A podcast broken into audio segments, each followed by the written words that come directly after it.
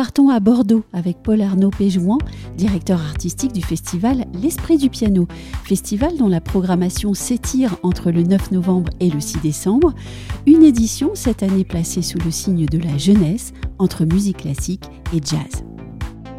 Paul Arnaud Péjouan, bonjour. Bonjour. À Bordeaux, une 13e édition pour l'Esprit du piano va s'ouvrir le 9 novembre. Dans quel état d'esprit abordez-vous cette nouvelle édition? Ben, on l'aborde toujours avec enthousiasme, hein, sinon on arrêterait d'en, programmer une autre. Ça, je crois que c'est le moteur euh, de tout directeur artistique. Euh, surtout que cette année, on a, on est un peu sous l'élan de la jeunesse, puisque plus de la moitié de nos artistes ont moins de 30 ans.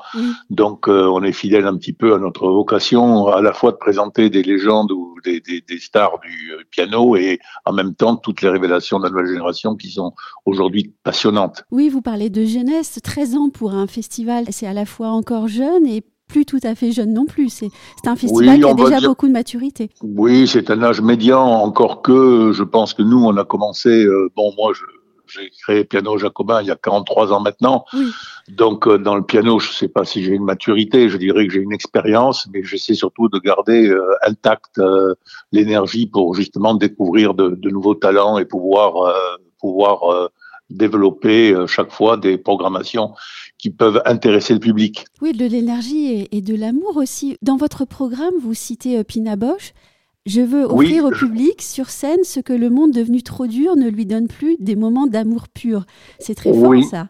C'est très fort. Euh, bon, d'abord, parce que je suis un admirateur de Pina Bosch et que, vu mon âge, j'ai eu la chance de voir ses débuts à Paris il y a une euh, trentaine ou peut-être même, peut-être même une quarantaine d'années, je ne sais pas. C'était au, au, au, théâtre de la ville. Je me souviens très bien, comme si c'était hier, euh, ce moment d'émotion incroyable. C'est vrai que c'est une phrase qui est très forte parce que euh, finalement, c'est ça le concert ou un, un, grand ballet ou un grand opéra ou euh, c'est ce moment de partage quoi qui, que ne peut donner ni le ni le disque euh, ni euh, les plateformes ni les diffusions en, en, en, streaming et je crois que ce que les gens viennent trouver dans le dans, dans, le, dans le temps d'un festival ou le temps d'un concert, c'est ce moment de partage, d'échange. Et je crois que Pina Bosch a raison de parler d'amour. En tout cas, pour les artistes, c'est un acte d'amour. C'est un métier extrêmement compliqué d'être concertiste. C'est un métier euh, euh, où on a une très grande solitude, surtout pour ceux qui font, qui se déplacent très souvent. Euh, ils sont seuls dans des chambres d'hôtel, dans des villes où ils sont pas toujours très bien accueillis. Nous, c'est un, un, des points forts du festival, c'est le, je dirais, notre sens de la convivialité, de l'hospitalité, parce que je sais ce que c'est que la vie d'artiste et c'est très important pour nous d'essayer de leur apporter euh, ces moments de partage pour qu'ils soient encore mieux en mesure justement de donner au public euh, cet échange extraordinaire. Oui, le, le, public, quand il va voir un artiste sur scène, il entre en communion avec lui. C'est aussi un moyen pour lui de prendre un moment pour soi, de, de se recueillir, d'avoir un moment de calme. Et ça aussi, c'est important pour le public. J'irai peut-être pas jusqu'au mot recueillement, parce que ça aussi, on est peut-être victime un peu de cette sacralisation du concert. C'est quelque chose sur lequel je vais beaucoup travailler dans les années qui viennent, oui. parce que je pense que le concert classique est beaucoup trop sacralisé beaucoup trop institutionnalisé. Euh, moi, j'ai été le premier euh, en Europe, hein, même avant ce qu'avait fait Life of Ness, à faire un vidéo-concert avec les variations Goldberg en 2000. C'était une commande euh, dans les fameuses commandes qui avaient été faites autour de l'an 2000 par le ministère de la Culture et divers festivals. Donc, j'avais fait une vidéo qui durait le temps des variations Goldberg, qui était une vidéo, euh, bien sûr, euh, d'image, hein, d'image, oui. puisqu'on ne peut pas parler pendant, une, pendant un concert. Oui. J'ai renouvelé cette expérience il y a, il y a quatre ans avec une nocturne de Chopin et la magnifique interprétation de Noriguto, qu'on va représenter d'ailleurs l'an prochain dans une nouvelle version que j'ai remaniée. Euh, je crois beaucoup à, à cette euh, transformation du concert, parce que je pense qu'il y aura, il faut toujours garder la forme classique du concert telle que la institutionnalisée Liszt, hein, c'est pas très ancien. Le premier concert, c'est Liszt, parce que oui. avant Liszt, c'était des concerts salons, mmh. hein, c'était c'était des manifestations mondaines euh, réservées à une, une élite, une aristocratie, la grande bourgeoisie. Euh, Liszt, c'est le premier qui euh, qui se met sur une estrade et qui qui euh, qui euh, qui empêche entre guillemets les gens de parler pendant ses concerts et, et qui devient euh, la première rockstar de de, de l'époque. C'était Mick Jagger, Liszt, hein, on l'oublie oui. complètement. Oui. Hein, donc c'est un personnage absolument fascinant. Et euh, maintenant, je pense que l'invention de Liszt, elle a quand même 100, 150 ou 160 ans. Donc, il est peut-être temps de la dépoussiérer un peu et la faire évoluer. Et je pense que euh, le public aussi a besoin de ça. Alors, il peut y avoir des concerts recueillement, mais je pense que moi, j'espère qu'il y aura de plus en plus de concerts avec de l'image. de plus en plus de concerts avec de la danse, euh, de plus en plus de concerts avec des textes, des alternances de textes et de musique, et que le public a aussi besoin de cette nouveauté parce que euh, cette sacralisation entre guillemets du concert, je pense qu'elle elle limite l'accès au concert et, et, elle porte tort finalement au renouvellement du public, qui est quand même un objectif pour nous, même s'il est très difficile à atteindre. Oui, le concert vu comme un moment euh, de joie et, de partage, vous avez raison, c'est très important. Je voudrais qu'on revienne à l'esprit du piano. Il est en coproduction avec l'Opéra national de, Bordeaux. Il est en coproduction sur les concerts qui ont lieu à l'auditorium, c'est-à-dire sur 7 concerts, 7 concerts sur 15. Il y a 8 concerts qui sont hors de l'auditorium où on est totalement indépendant. Oui. Et on est en coproduction avec l'Opéra national de Bordeaux sur les concerts qui sont présentés à l'auditorium qui est une des plus belles salles d'Europe, qui est une salle magnifique. On est très très heureux, bien sûr, de ce partenariat depuis la création du festival avec euh, l'Opéra national de Bordeaux. Et il faut ajouter que le festival se déploie donc aussi sur la ville entière de Bordeaux. Qu'il va à la rencontre de publics différents, plus ou moins mélomanes. Oui, oui, puisqu'on va dans des quartiers euh, dits euh, populaires, hein, comme le quartier de Grand Parc ou le quartier de Bacalan, avec des concerts gratuits ou à 5, 5 euros l'entrée pour en, en accessibilité, pour justement le reste public, mais même les concerts qu'on fait à l'église Notre-Dame, qui est en plein centre-ville, hein, qui est une église qui est à 200 mètres du, du Grand Théâtre, ce sont des concerts où on a fait l'entrée à 10 euros pour permettre justement à un public plus large de découvrir cette nouvelle génération de pianistes. En, votre qualité de directeur artistique du festival, vous êtes vraiment au cœur de la programmation. Quels artistes va-t-on pouvoir écouter et rencontrer à Bordeaux cette année? Bah, On va rencontrer des, grandes figures du piano donc à l'auditorium, hein, puisqu'il y aura euh, Grigory Sokolov qui, revient pour, euh, pour la deuxième fois au festival et on est très très heureux.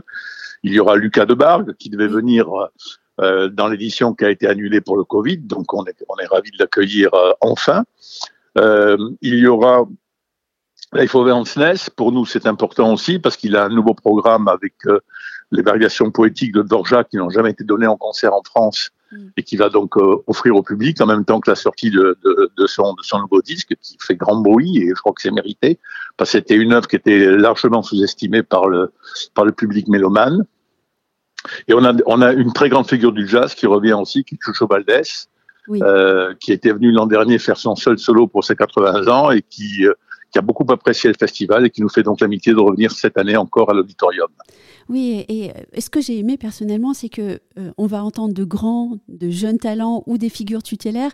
Ils sont vraiment venus de toutes. Et j'ai l'impression que le festival fait preuve d'une extrême curiosité et d'une grande ouverture aussi. Euh, oui, mais ça, ça a toujours été euh, mon souci. Euh, nous, enfin, par exemple, si je prends le cas de Roman Borisov, Roman Borisov qui va ouvrir le festival le 9 novembre à l'église Notre-Dame, c'est un artiste que j'ai découvert il y a sept ans à Novosibirsk. Je suis parti à Novosibirsk écouter des élèves du conservatoire. Je crois pas qu'il y ait beaucoup de directeurs artistiques qui soient allés à Novosibirsk. C'est pas une ville très touristique, mais le niveau du conservatoire est absolument stupéfiant. Et j'avais fait venir dans un autre festival dont je m'occupe, qui est Piano en Valois, Juan Borisov, alors qu'il avait 13 ans, accompagné de, de sa professeure du conservatoire. Et donc, je suis très heureux de l'accueillir sept ans après. Euh, il, est, il vit en Allemagne maintenant et il est à l'aube d'une grande carrière. Je suis très heureux de l'accueillir à nouveau. Oui, vous nous parlez de, vos voyages pour aller à la rencontre de, des artistes. J'aimerais que vous, nous fassiez entrer dans le secret du travail d'un directeur artistique plus avant encore. Comment est-ce que vous travaillez une programmation Surtout sur quelle échelle de temps secret. Non, il n'y a pas de secret. Euh, non, non, je pense que tout le monde travaille de la même façon en fonction du nombre de concerts qu'il organise. Vous avez des directeurs artistiques qui organisent 300 concerts par an, vous avez qui organisent 3 concerts par an. Donc évidemment qu'ils ne travaillent pas pareil. Euh, moi, j'en organise sur l'ensemble des festivals à peu près 60. Donc on, travaille sur euh, euh, un, modèle qui est, qui est basé sur deux choses, qui est basé sur euh, la découverte et la recommandation.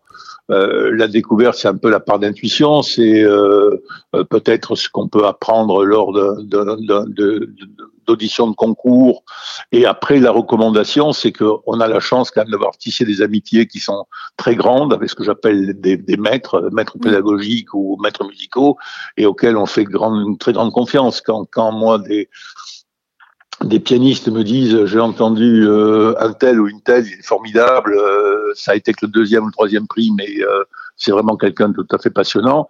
J'ai plutôt tendance à les faire confiance, même si, comme souvent, on engage les premiers prix, mais tout le monde engage les premiers prix. Mm. Et souvent, on a des très bonnes surprises avec les, les, on va dire, les deuxième, troisième, quatrième prix des grands concours, par exemple.